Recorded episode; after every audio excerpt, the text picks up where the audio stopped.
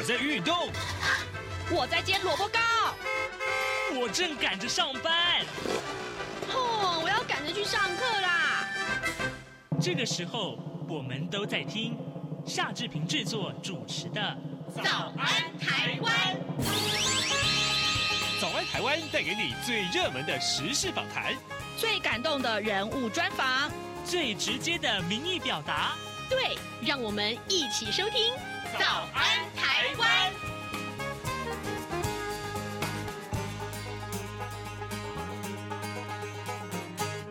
安，台湾！我是夏志平。今天是二零二三年的七月十四号，星期五。在今天呢，志平为您探讨这样的话题。各位，最近天气非常非常炎热啊，每天动不动就是三十七度、三十八度。可是你要怎么补充水分呢？还有你在喝这些啊、无糖饮料的时候，你有没有注意到它真的是无糖吗？哦。诶，这个话题是非常有意思的！待会儿我们会为您呃来连线中山医学大学营养学系的王静坤教授，我们请王老师呢来跟大家解说这个话题。在跟王老师连线之前呢，志平有一点点的时间要跟大家说一说各平面媒体上面的头版头条讯息。首先，我们来看到今天《联合报》和《中国时报》都把行政院昨天啊院会通过的性平三法啊的这个呃法案呢，呃来放在头版头条，它的修正草案要送立法院去审议了。好，我们来看一看《联合报》关注的这个性平三法修法的这个重要的内容是什么？它是关注在这个权势性骚扰啊，这个最重啊可以关三年，还有它的这个修法的里面的法律刑责问题。我们来看看《联合报》的内文啊。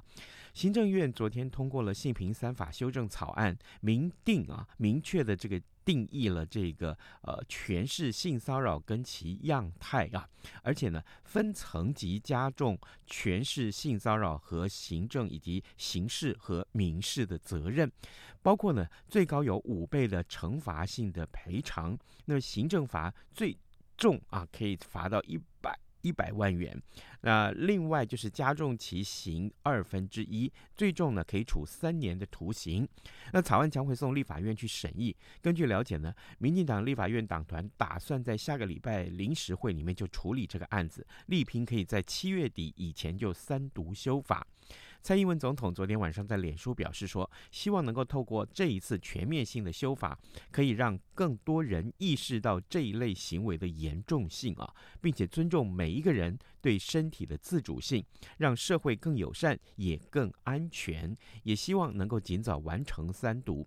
行政院会昨天通过的这个性平呃性别平等工作法，还有性别平等教育法，还有性骚扰防治法，这是所谓的性平三法的修正草案。那行政院长陈建仁就说了，他说呃修法以被害人保护为中心，目标呢是要强化有效。打击加害人的这个财罚处置，完备友善被害人的权益保障和服务，建立专业可信赖的性骚扰防治的制度。那么，并且采取这个跨领域啊、跨领域啊，还有跨专业、跨部会的联防方式，架构一个有效而且友善，并且是可信赖的防治网络，呃，迈向性骚扰防治的一个新纪元。那这个法要送到立法院去审议，那当然了啊，除了民进党表达这个完成立法的决心之外，那国民党团则表示说还要再加码啊，他希望能够在临时会就完成处理性平法的这个相关法制啊，他的党党团的书记长谢依凤就说，他说除了性平三法之外，也将会针对。跟踪骚扰防治法，还有儿童及少年福利与权益保障法，另外还包括了性侵害犯犯罪防治法，都要提出修法草案。这是我们看到联合报为您关注这个有关于昨天呃行政院的院会通过所谓性平三法的一个报道。那今天中国时报同样锁定在这个焦点上面，不过呢，呃是锁定在其中呃有关于规范的这个师生恋啊，呃是在大学。学里面去怎么去执行这个禁止师生恋呢？我们来看看《中国时报》的内文啊，呃，这个台版的 Me Too 的新呃这个浪潮啊，推动了性平三法这个修法。那行政院会昨天拍版修正了这个呃草案。那呃确定啊啊这个。呃，就刚刚我们所说的这些相关的内容。不过呢，呃，这次修法对于师生恋新增加了这个规范。呃，师生啊，学生跟老师啊，私下约会啊，看电影啊，甚至于称呼过于亲密，都可能会触法。呃，校长跟教职员呢，最重是可以处终身解聘。呃，草案将会送立法院临时会去审议，最快呢八月就会上路。学者认为啊，他说高中以下的学校其实是有必要实施这样的一个所谓的师生恋的规范啊，但是呢，对都是成年人的大学校园呢，却是一大挑战哦。好，就是怎么去实施，恐怕会是一个难题。好，这就是今天这《中国时报》为您关注的话题。另外，我们来看到是《自由时报》头版头条，这是美国的第七舰队说 P 八 A 啊，这个呃反反潜机啊飞越了台海。那呃，国防部就表示说，中国至少出动了二十六架次的军机来应对。这是今天《自由时报》为您关注的重点。好，现在时间已经是早晨七点零六分十九秒啊，我们要进一段广告，广告过后马上跟王老师连线喽。台北二零二三第三十九届亚洲国际邮展将于二零二三年八月十一日至十五日在台北世界贸易中心展览一馆 A 区盛大展出。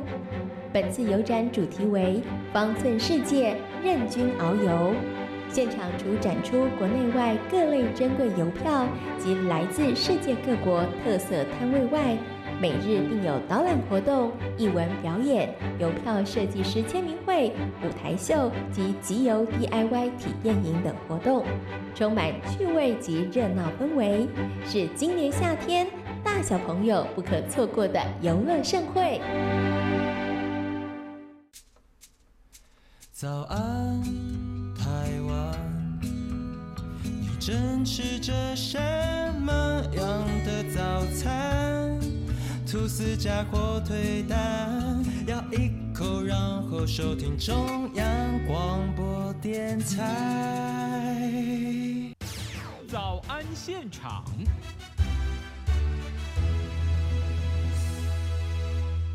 这里是中央广播电台台湾之音，您所收听的节目是《早安台湾》，我是夏志平。此刻时间早晨七点零七分四十七秒啊，各位啊，入夏以来每天都维持在三十七到三十八度的这个高温呢、走在路上整个人好像都要被融化的感觉。补充水分这个时候就变得非常的重要啊，尤其是像夏志平这种胖子哈啊，这个身材这么呃发发福的啊，连喝水都要尽量。这样去避开有糖分的饮料，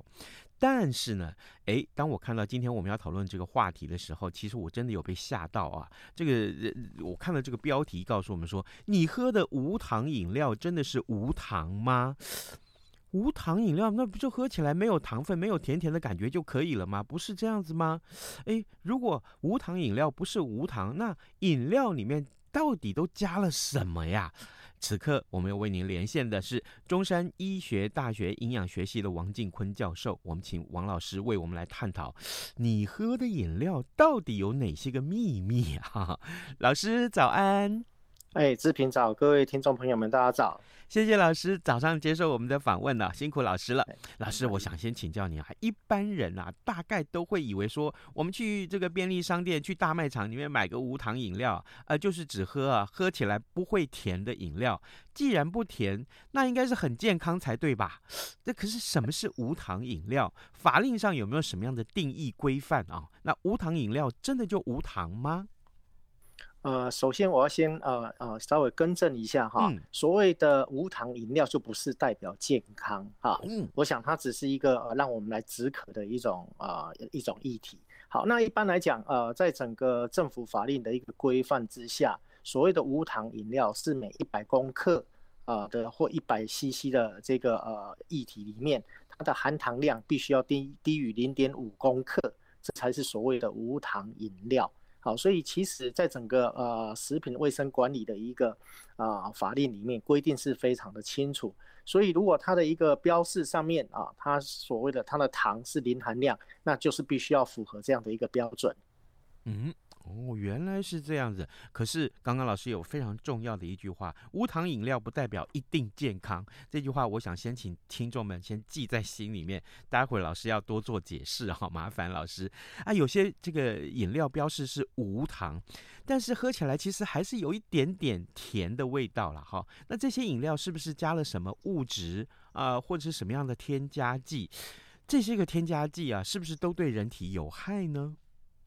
呃，一般来讲哈，呃，市面上有很多种的饮料哈，啊，比如说有些是呃含呃茶茶饮这一类的，茶饮的话，它有时候还是会加微量的糖，但它的糖会符合这个法规的一个规定，就是每一百公克它的一个添加量还是少于零点五公克，因为微很非常微量的糖，它还是可以让口感比较顺一点，但是如果但这种那么微量的糖，其实我们口感上是吃不出来。那如果哎，它如果标示无糖，可是你喝起来又有点甜甜的感觉，那一般来讲，它可能就是加了其他的甜味剂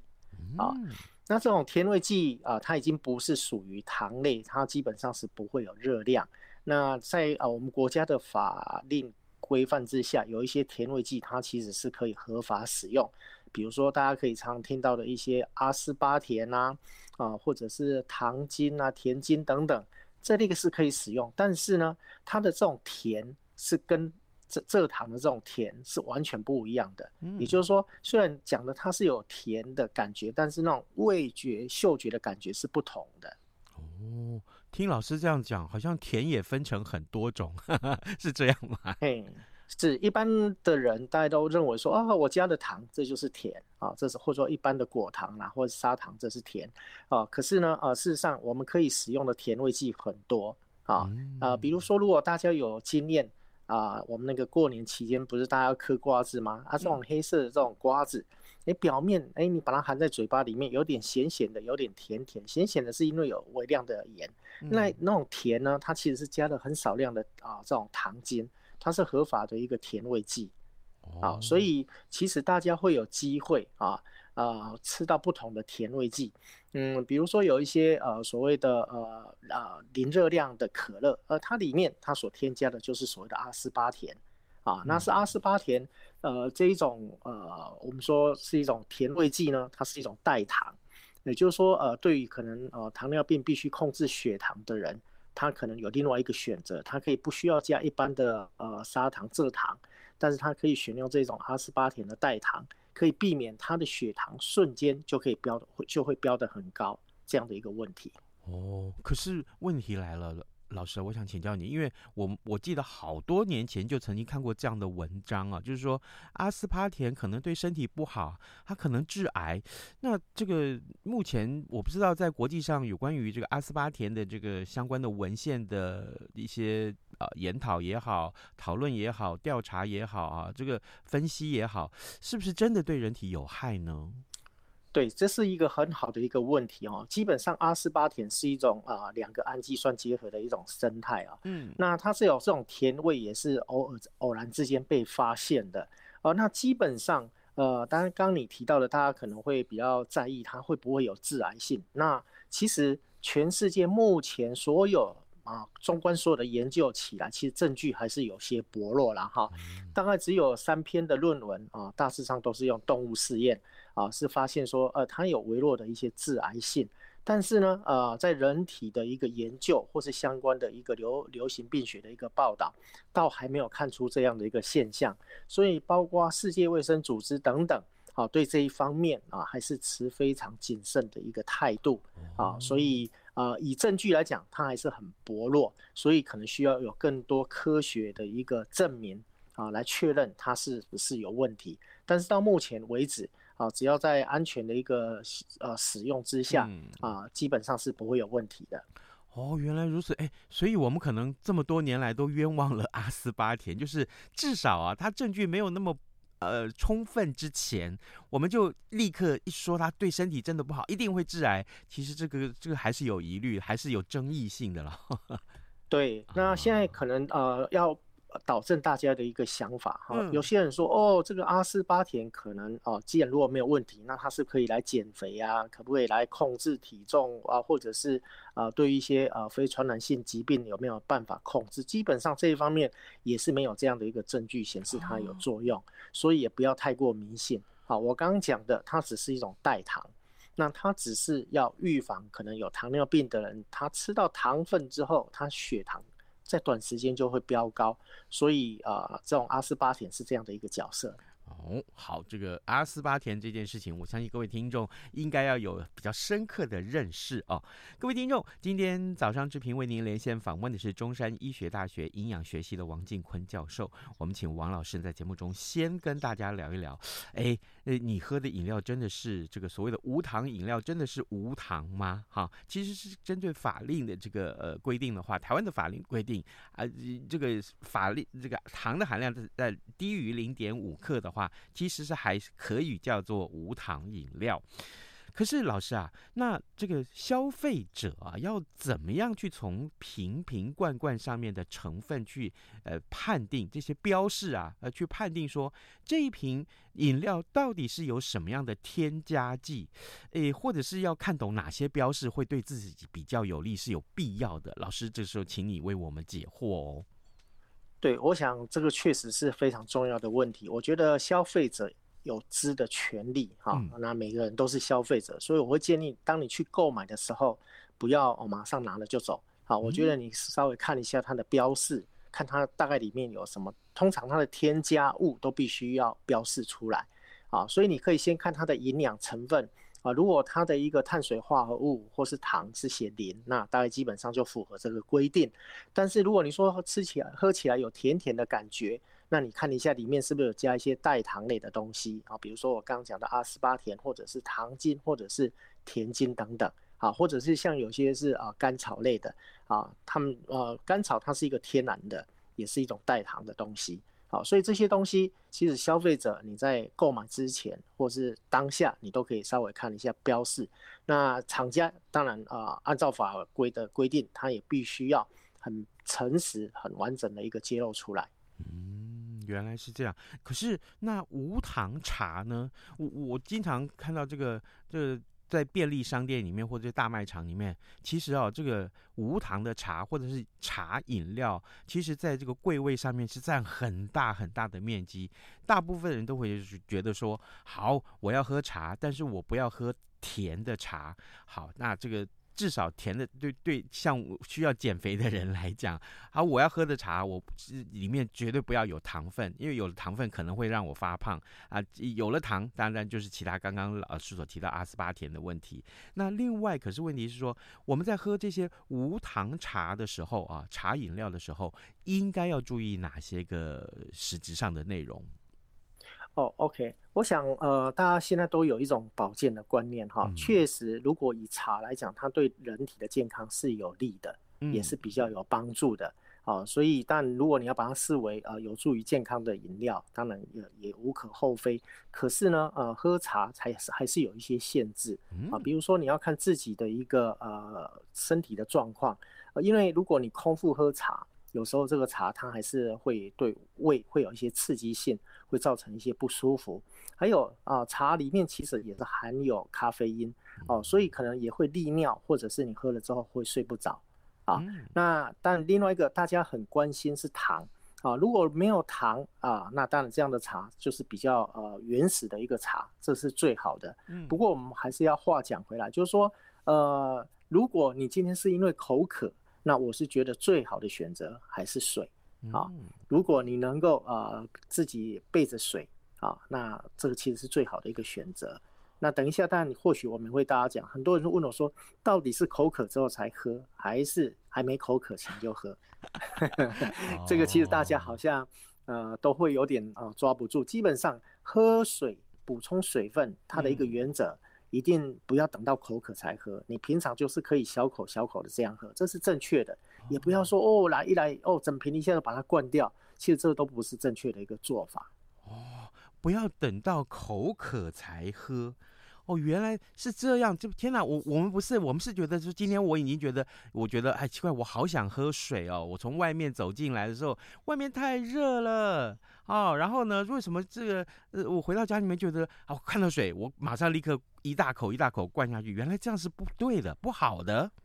对，呃，我想这两天你有一个呃国外的一个新闻哈，就是一个十岁的小朋友，他因为天气太热，最近全球天气都很热。他一下子就喝了几几瓶的这个水，结果他就造有一种水所谓的水中毒。什么叫水中毒？水中毒它其实就是大量的水灌进去之后，他体内的电解质在瞬间就被稀释，好，结果呢，他反而会有一些呕吐的现象，这就是所谓的水中毒。好，所以正确的补充水分，一定是你平常手边应该应该有水啊啊，最好是开水就好。哎，那你。哎，平常就是让你润喉，那让觉得嘴巴啊会觉得有点湿润的感觉。它都是小口小口喝，其实这样的一个补充方式是最正确，而且也不会造成任何水中毒的一个情形。嗯、了解，好，呃，各位听众，今天早上志平为您连线访问中山医学大学营养学系的王进坤教授。我们请王教授在节目中为大家来分享。刚刚一开始的时候，王老师先提到是所谓的无糖饮料啊，无糖茶，然后我们聊聊到了这个喝水这件事情，提到了喝水，那真是这两天我相信。各位听众，听众啊，哎，这个如果你感受到天气很热，每天这样三十七、三十八，有时候甚至于我一这个下班的时候回到车上一看啊，车上温度是高达四十度，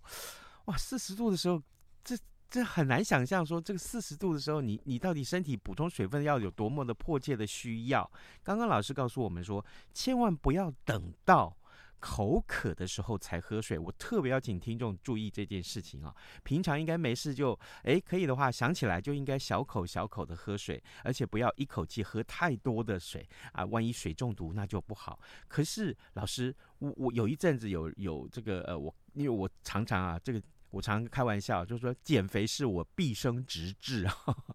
然后呢，我会想说，呃，我看到有一些这个减肥的建议的方法，说人啊，一天如果喝个大概呃这个呃三千 CC 啊到这个五千 CC 的水啊，甚至于我听过很夸张说要喝八千 CC 的水。老师，我想请教你，那是不是所谓喝太多的水啊，呃，或者说呃不是像刚刚老师所说的，一口气一下子瞬间喝这么多水？假定我平平均安排在这个三餐啦，或者平常想到就喝啊，一天喝的四五千 CC，这应该不是问题吧？呃，其实我要稍微讲，但天气很热的时候，你水分散发的多，嗯、啊，所以你补水的补充一定量也多。对，所以一般来讲不会说一天规定你要喝五千 CC、八千 CC，其实这都太多了啦。哦，呃，一一般的标准，我们大概会建议一般人啊，一天大概补充一千五到两千 CC 左右的水分。嗯，啊，这是补充水分的一个比较渐进式的补充。但有人说，哎，我怎么喝得下？因为我又喝汤，又喝了其他的饮料、牛奶。所以这些都必须要算进去，啊，对，所以其实真的不要去勉强自己说，哦，我一天没有喝到这么多，然后就要拼命的灌，啊，其实我就人其实本身它就有很好的一个呃感觉，诶，当你觉得需要水，那你就补充。但是我刚刚讲的一个原则就是一定要是小口小口的补充，而不要一次就是大量的去补充。是，这点很重要。老师刚刚也提到那个电解质啊，电解质大概我我可以想象到，就是说，诶，一般的民众的 sense 大概就是说好。那就是这个运动饮料里面有电解质啦，还有啊，这个呃里面还有钠嘛，对不对？那我们在夏天的时候，是不是没事就应该多喝运动饮料补充水分，这样也比较好？因为反正你会流汗啊，你也还补充电解质啊。那我们是不是没事就来喝它？或者说我们是运动之后再来喝，或运动的时候来喝，这样会比较好？哪一种是正确的？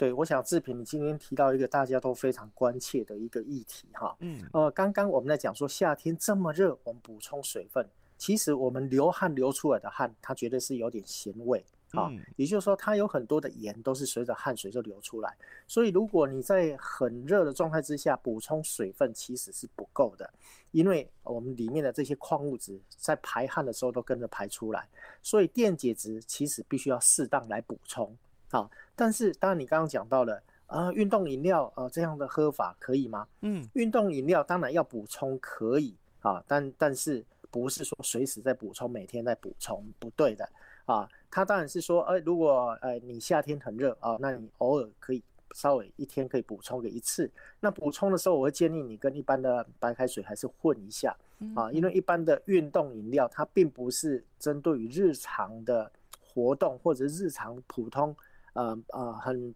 很规律性的运动的人啊特别要喝的。那种运动饮料，它是针对于可能比较高强度、长时间的这种啊及时的补充是比比比较需要的。好，所以大家简单的讲，如果运动饮料你要喝，可以这么热的天气，一天大概一罐哈，只要一瓶就好了哈。那但你加水稀释去喝。但如果你说啊，这个运动饮料又很甜，对，其实运动饮料是甜甜的。好，那。最重要的，你就可以自己来冲泡就可以了。其实运动饮料里面的电解质，或者说我们人体需要的电解质，不是只有钠、钠、钾、镁、钙等等各种的矿物质都是需要的。所以我可以教大家很简单的方法。嗯，如果哎你觉得你好像快要中暑、快要虚脱了，那你电解质要补充，那我们就自己来配置啊。那配置这种呃我们说的电解质的液体啊，你就不需要不要用一般的盐巴。啊，你可以去买个低钠盐，低钠盐才有效果哈。因为低钠盐除了钠、钾、镁、钙全部通通都有。那你大概就是取一公升的水啊，大家可以想一公升的水，那加大概六到八公克的低钠盐啊，那你就让它再溶解，用这样的方式来补充。那我想这里面的这一个电解质的量，它又不会过多，但是又很喝起来又可以补充到电解质。其实大家要知道哈，并不是说电解质的补充每个人都可以适合的。嗯，如果说有肾脏相关的一些疾病，那对电电解质的一个补充就要非常的节制啊。所以呃，刚刚您提到的运动饮料，比如说我们刚刚讲的慢性肾脏病的人，这种都是必须要限制的啊，他不能够贸然去喝这些东西，要不然伤害性是蛮大的。原来如此，哎呀，我们都以为说夏天多喝水，没事就多喝水，那也是广告词，多喝水没事。他喝水是没错，但是就说我们刚刚讲的，它是一个正确的啊，最好你自己有自己的杯子啊，嗯、啊，你就随时准备个茶水，啊，这些水呢，哎，你觉得哎可以，你就适当的就慢慢的补充啊，小口的补充。这样的一个方式是最正确的，绝对不要等到你觉得口渴，因为等到口渴的时候，那表示你身体已经损耗非常多的水分，甚至很多的电解质，这都是太慢的。好哇，这件事情非常重要啊！各位，我们还是要再强调一次，不是等到口觉得口渴再喝水，平常没事就应该喝个小口的，这样连续去喝小口的水，这样子才可以补充我们的水分。而且切记啊，真的是一口气啊，喝太多水这件事情对身体不太好啊，喝太多的话容易水中毒，这件事情也是要提醒大家。各位呢，今天我们啊为您连线访问的是中山医学大学营养学系的王进坤教授，我们请王老师。在节目中提醒大家怎么去喝水，还有你所喝的无糖饮料真的是无糖吗？这些啊，其实都是非常重要生活上该注意的细节。我们非常谢谢老师跟我们的分享，老师谢谢喽，谢谢。哎，不客气，好，谢谢。拜拜。早安，台湾，你正吃着什么样的早餐？吐司加火腿蛋，咬一口，然后收听中央广播电台。早安，报马仔。好，这个呃，今天距离节目这个还剩下一点点的这个时间哦，我们来看看其他重要的新闻啊，呃。今天的联合报这个头版上面还有这则消息。过去我们为您关注泰国的选举，这位还记不记得？那么泰国总理唯一的候选皮塔，就是这位我们刚刚我们在之前节目中为大家访问那个陈尚茂老师，他告诉我们真的是高富帅这位呃这个候选人。但是呢，哎，他是这个这个呃在这个选举里面啊首轮没有过关呢。好。这个国会十九号要再投票，或者是另外再推出候选人，哎，这个呃可以说是老法统啊，封杀了这个年轻的民主。这是今天联合报的这个头版上面所下的这个注脚啊。好，呃，各位，呃，今天礼拜五了耶，哈、那天气既然这么热，我们还是要提醒大家，如果你这个周末的时候选择出游的话，可能还是要注意一下防晒，好不好？而且刚刚老师所提醒我们，王静文老师提醒我们的，一定要随时注意补充水分啊，这个这对自己的健康有太重要的影响了。好，就祝你有愉快的周末，咱们下周一再见喽，拜拜。说，请谢谢对不起，像里面 OS。